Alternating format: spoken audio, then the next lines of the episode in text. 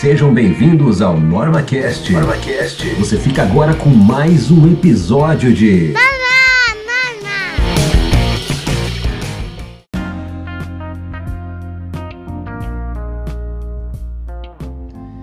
Fala Normeleiros, beleza com vocês? Mais um NormaCast na área.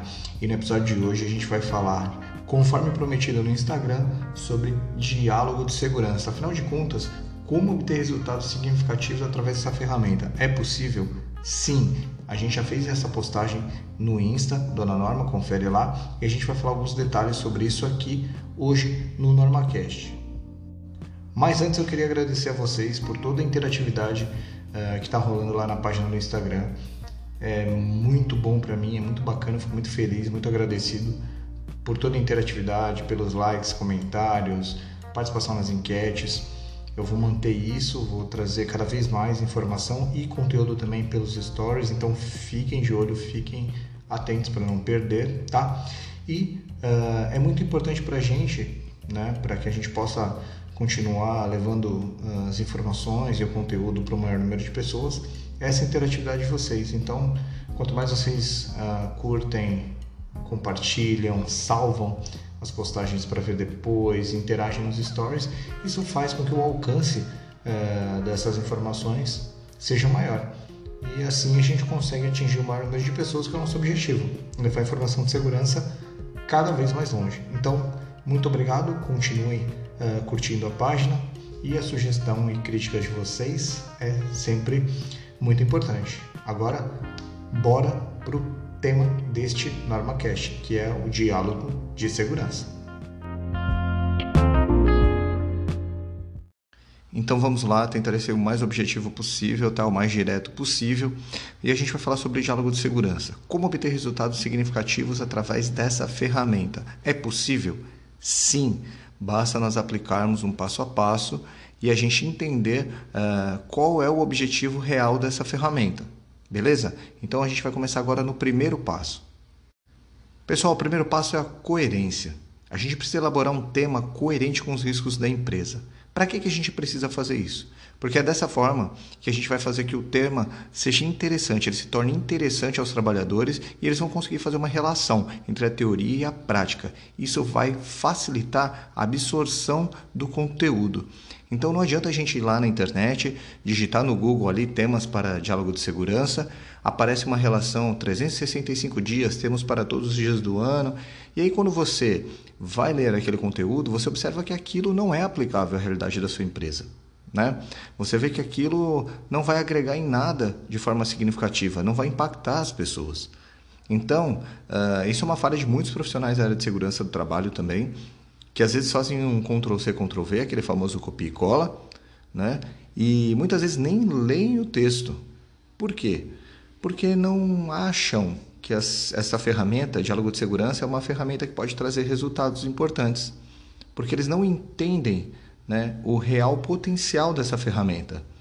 E na verdade, essa é uma ferramenta chave, porque é um momento, imaginem, que em tese nós temos 5 a 10 minutos todos os dias para fazer um diálogo de segurança, né? onde nós temos isso implantado de forma diária. A gente sabe que em algumas empresas isso ocorre semanalmente, enfim, mas abordando esse cenário onde isso ocorre diariamente, levando isso em consideração, são 5 a 10 minutos que a gente tem para falar de segurança todos os dias, com um grande número de trabalhadores, a maior parte dos trabalhadores da empresa. Então, esse é o momento que a gente consegue uh, levar né, a, a segurança do trabalho para dentro de cada um deles. A gente consegue fazer isso de uma forma impactante, desde que a gente utilize a ferramenta de maneira correta. E eu vou dar um exemplo agora prático para vocês. Vou digitar aqui no Google, vou pegar o primeiro tema que me aparece e vou fazer uma leitura do texto para vocês verem se realmente se enquadraria em qualquer situação de uma empresa. Então me apareceu um tema aqui, lubrificação e reparos. E eu vou fazer aqui como a maioria uh, dos técnicos fazem quando aplicam um diálogo de segurança. Obviamente, fazendo um, um aspas aí, abrindo aspas, a gente sabe que numa empresa onde a segurança do trabalho é interdependente, ou seja, já falamos isso em outro episódio do NormaCast, tá? Onde todo mundo faz segurança e se preocupa com os demais também. A gente tem os supervisores, os líderes fazendo um diálogo de segurança. Mas o que acontece? Muitas vezes, quando, quando, quando esses líderes, né, esses supervisores, eles fazem o diálogo de segurança, eles pegam um texto, que muitas vezes é preparado por nós, e eles leem esse texto de forma mecanizada. A gente vai falar isso daqui a pouquinho. Tá? Uh, então é importante que a gente traga essa responsabilidade e que a gente aplique esse diálogo. Então vamos ao texto: lubrificação e reparos. Não existe máquina que não precise ser lubrificada de vez em quando. Muitas máquinas precisam de uma limpeza regular e todas as máquinas de vez em quando precisam de reparos e ajustes. Algumas vezes achamos que podemos lubrificar, limpar ou ajustar uma máquina em funcionamento. Porém, uma máquina ligada pode cortar, esmagar, ferir ou matar. Fecha aspas. E aí continua é, o tema a respeito uh, sobre, de lubrificação e reparos. Esse tema é aplicável a todas as áreas da sua empresa? Imagina que você tem uma área uh, com diversas funções. A sua planta é uma planta industrial, uma planta portuária, enfim, seja qual for a sua planta. Você tem lá, uh, levando em consideração uma planta portuária, você tem estivadores, auxiliares, conferentes, operadores de máquinas, enfim, uma infinidade de, de, de funções ali e você acha que isso é aplicável a todas elas? Você acha que você consegue prender a atenção das pessoas é, com um tema que não gera uma relação entre teoria e prática para aquele trabalhador? Obviamente que não. Talvez se você pegar esse tema e fazer um reforço com a sua área de manutenção, sua equipe de manutenção, vai ser muito mais eficiente. Você vai obter muito melhor uh, o seu resultado uh, através dessa ferramenta. Então é isso que a gente precisa pensar. Tá? O primeiro ponto que a gente precisa observar quando a gente vai fazer o, o diálogo de segurança é a coerência. Então tenham isso sempre em mente, tá? Coerência. Elaborar um tema coerente com os riscos da sua empresa. Fechado? Esse é o primeiro aspecto. Agora, segundo passo. Galera, o que é importante observar? Esse passo a passo é algo que através da minha carreira eu fui observando uh, e a gente consegue melhorar a aplicabilidade das ferramentas. Eu sou uma pessoa que não acredita que as ferramentas elas são ineficientes, elas são ineficazes. Para mim, o que é ineficiente e eficaz é a forma como elas são aplicadas. A gente precisa entender qual é o real potencial daquela ferramenta, qual é o meu público-alvo e qual a melhor maneira de passar essa informação. Então, todas as ferramentas elas têm o seu potencial e a gente precisa sugar, né? a gente precisa extrair é, o, o que tem de melhor nessa ferramenta. Fechado? Então, agora a gente vai para o segundo passo, que é sobre o local. Então a gente desenvolveu um tema bacana e a gente vai pensar no local. Eu preciso fazer esse diálogo de segurança num local confortável. Então, uh, o que, que, eu vou procurar? Vou procurar uma área onde eu tenha uh, uma proteção contra intempéries. Eu não vou deixar as pessoas, os trabalhadores ali expostos a um sol de 35 graus, enquanto você fica 5 a 10 minutos falando, porque obviamente eles vão perder o foco daquele, daquele assunto. Eles querem sair dali, eles querem tomar uma água, enfim. Então você não vai atingir o seu objetivo. As pessoas vão perder o foco. Procurar um, um local pouco ruidoso. Muitas vezes o, o, diálogo de segurança ele é feito em áreas operacionais. Então a gente precisa procurar um lugar menos ruidoso. Então, sempre um local confortável, protegido de intempéries, se possível próximo a um ponto de banheiro e água. E dessa forma vai ser mais fácil né, de você fazer com que todos os trabalhadores mantenham o foco ali no momento que você está falando. Né? A gente sabe que 5, 10 minutos parece pouca coisa, mas é, para quem está ali, se for uma informação que ela não tiver significado, se você não consegue mostrar a importância daquela informação para os trabalhadores que estão recebendo, obviamente eles vão perder o foco e aí sim a ferramenta, mais uma vez, vai se tornar ineficiente. Então vamos direto ao terceiro passo, que é a questão da aplicação. Ele tem muita relação com o primeiro passo da coerência, né, que é sobre jamais fazer algo mecanizado, né? Até falei um pouquinho já sobre essa questão de você buscar um texto na internet, de fazer uma leitura desse texto de qualquer forma. Isso também cabe ao texto que você prepara. Tá? Então você vai preparar um conteúdo, uh, você quer atingir as pessoas, de que forma você vai passar isso? Né? De que forma você vai passar para as pessoas, para os trabalhadores, esse, esse tema de diálogo de segurança que você elaborou? Aí você vai pegar um papel na mão e vai começar a ler para eles como se estivesse fazendo uma receita. Pessoal, anotem aí: duas colheres de chá de, de açúcar, uma colher de chá de sal, uma xícara de azeite. Pessoal, se vocês fizerem dessa forma, infelizmente os resultados não virão. A gente precisa se dedicar é, para todas as ferramentas que a gente usa de segurança do trabalho. Ah, o diálogo de segurança, uma coisa tão rápida, 5, 10 minutos, é todo dia, preciso me dedicar?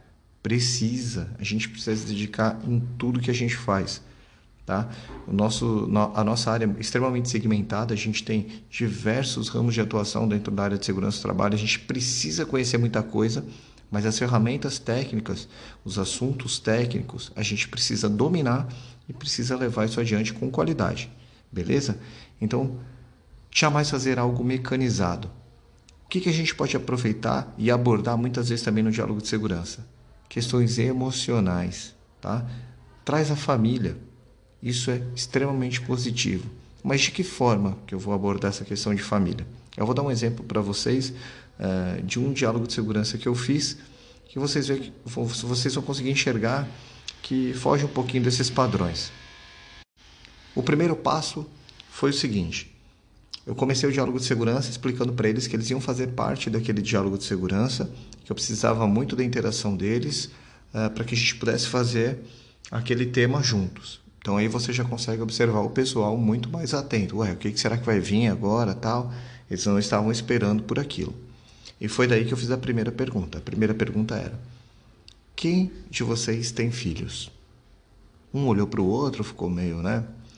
Não digo assustado, mas surpreso com aquela pergunta. Aí levantaram as mãos, a grande maioria tinha filhos. Eu falei: ah, muito bem. E isso me leva para a segunda pergunta. Qual foi a última coisa que você falou para o filho de vocês? O que, que vocês disseram para os filhos de vocês pela última vez? Hoje de manhã? Foi ontem à noite? Aí eles começaram a falar: ah, um disse, ah, filho, vai dormir, boa noite tal. Colocou o filho na cama. Uma outra disse, ah, filho, a mamãe te ama. Daqui a pouco a mamãe está de volta. E eles foram dando esses exemplos. E aí eu entrei numa terceira questão já um pouco mais densa. Falei para eles: e se eu dissesse para vocês que essa foi a última mensagem que você passou para o seu filho. Se eu disser isso para você. E aí eles se assustaram. Aí um olhou para a cara do outro. A gente vê que aquilo de certa forma já criou um impacto. Né? A atenção deles já mudou, né? o semblante das pessoas já mudaram. E aí eu continuei falando. Eu falei assim: estou dizendo isso porque hoje vocês vão sofrer um acidente de trabalho por descumprir um item simples de segurança. E vocês não voltam mais para casa. E se vocês pudessem voltar no tempo, qual seria a última mensagem que você teria falado para o seu filho? Ou, para quem não tem filhos, para os pais, para os amigos, para a esposa, para o marido, qual, era, qual seria essa última mensagem? E aí gerou um impacto total. Então eles começaram a pensar, a refletir, e aí eu comecei a abordar os temas de segurança, né, os aspectos uh, sobrepondo essas perguntas, explicando da importância de fazer segurança do trabalho, de que eles fazem segurança do trabalho não apenas por cumprimento de leis e normas, mas eles fazem porque existe, uh, existem pessoas esperando por eles, nos quais neste cenário, eles são insubstituíveis. Porque muitas vezes os trabalhadores têm isso nas empresas, né? Ah, não somos só número, não somos substituíveis. Eu, por exemplo, trabalho numa empresa onde a segurança do trabalho está realmente em primeiro lugar. Eu vejo segurança do trabalho acontecendo todos os dias. Eu me sinto um afortunado, né? um profissional que depois de tantos anos de carreira, trabalhei em grandes empresas que também tinham né, foco em segurança do trabalho. Nunca trabalhei numa empresa onde segurança não fosse uma premissa, mas hoje eu estou inserido em uma empresa onde a segurança realmente é algo primordial. Então eu quis mostrar para eles que, ainda que eles trabalhassem num local onde eles se sentissem substituíveis, para a família deles não são. E eles são. Uh, qual, qual que é o bem maior que a gente tem? É a nossa vida. Então, entrar nesses aspectos, e aí abordei, obviamente, alguns temas de segurança, né? mas nisso já tinha criado um impacto e chamado a atenção deles, a interatividade. No final, o pessoal curtiu pra caramba, bateu palmas, etc. E tal. Isso é bom para o nosso ego? Não, não é isso que eu estou falando. Mas isso mostra que a, a, a nossa ferramenta atingiu né, o objetivo ela realmente foi eficiente, que a gente conseguiu extrair dela um resultado significativo. Todo mundo vai, vai lembrar desse diálogo de segurança por um tempo, por um bom tempo. Todo mundo começou a fazer comentários a respeito depois, durante o dia. Então foi algo muito positivo. Pensem no seu público, analisem, vocês estão com eles é, diariamente. Entenda quem é o teu público-alvo. Saiba como abordá-los, saiba como conversar, tenha uma postura humanizada, beleza? Então, essa, essa é a dica que eu dou para essa questão da aplicação do diálogo de segurança. Para finalizar, e não menos importante, o quarto passo, tá? Que é a participação. Vamos trazer os trabalhadores para participar do diálogo de segurança. De que forma? Pergunta para eles se eles conhecem algum caso semelhante àquele que você está abordando certamente eles vão se manifestar porque já vivenciaram em algum lugar ou conhecem um colega, enfim, e eles vão começar a participar de forma ativa do diálogo de segurança. Então isso é de extrema importância, tá? Façam eles participarem. Perguntem se eles conseguem enxergar a relação entre o que você está falando e a aplicabilidade no processo, né, durante a execução das atividades deles. Eh, de que forma que eles vão aplicar isso? Faça de forma humana, Tragam as experiências, peçam para eles compartilharem as experiências deles com vocês. Dessa forma você vai enriquecer o seu diálogo de segurança. E esse é o objetivo.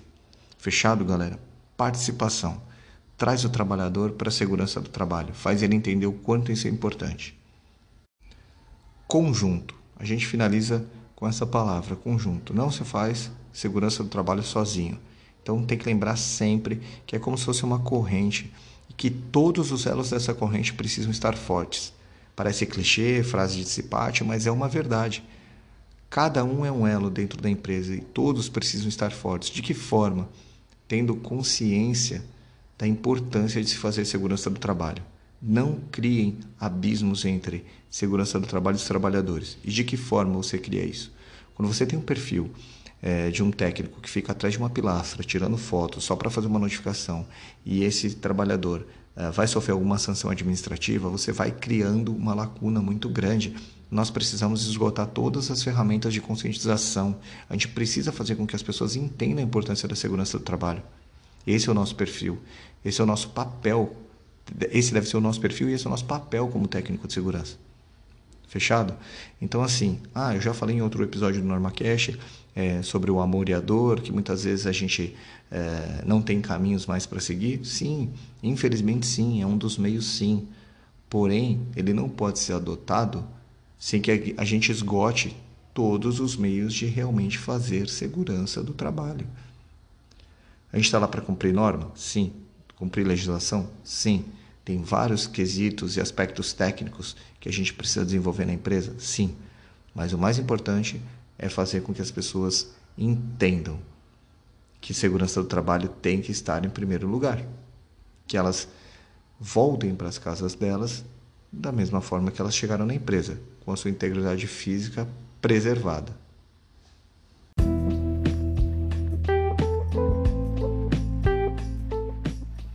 Então é isso, normeleiros. Trabalhem a interação diariamente e assim vocês alcançarão sucesso com essa simples e importante ferramenta. Dessa forma eu finalizo esse episódio do NormaCast. Espero que com um pouco da experiência uh, que eu tenho na área eu possa trazer para vocês eh, algumas ideias, né, trazer esses pontos de reflexão para que vocês vejam a melhor maneira. Né? Não existe uma receita de bolo, vocês precisam procurar é, adaptar essas ferramentas nas empresas de vocês, conhecendo os seus trabalhadores, conhecendo os processos a fundo da sua empresa e principalmente é, conhecendo as ferramentas de segurança do trabalho. Tá? Isso é uma obrigação nossa, um dever nosso. Somos técnicos. Perfeito? Então, mais uma vez, muito, muito obrigado pela atenção de todos. Continuem fazendo as interações lá na página do Instagram. Caso vocês tenham sugestões ou queiram continuar conversando sobre esse assunto, tenham alguma dúvida, manda uma mensagem para mim no direct que eu vou ter um prazer enorme em respondê-las. Fechado? Saudações perfeccionistas e até a próxima.